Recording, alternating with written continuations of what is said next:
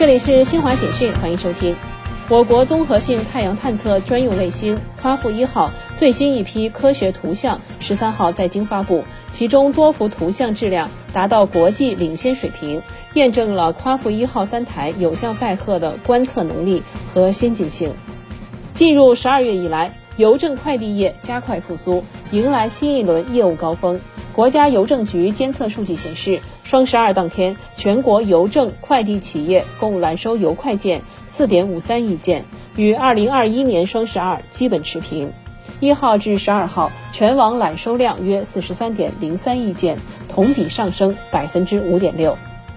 第五届中拉高级防务论坛十三号以视频方式召开，二十四个国家防务部门和军队领导参会，国务委员兼国防部长魏凤和作主旨发言。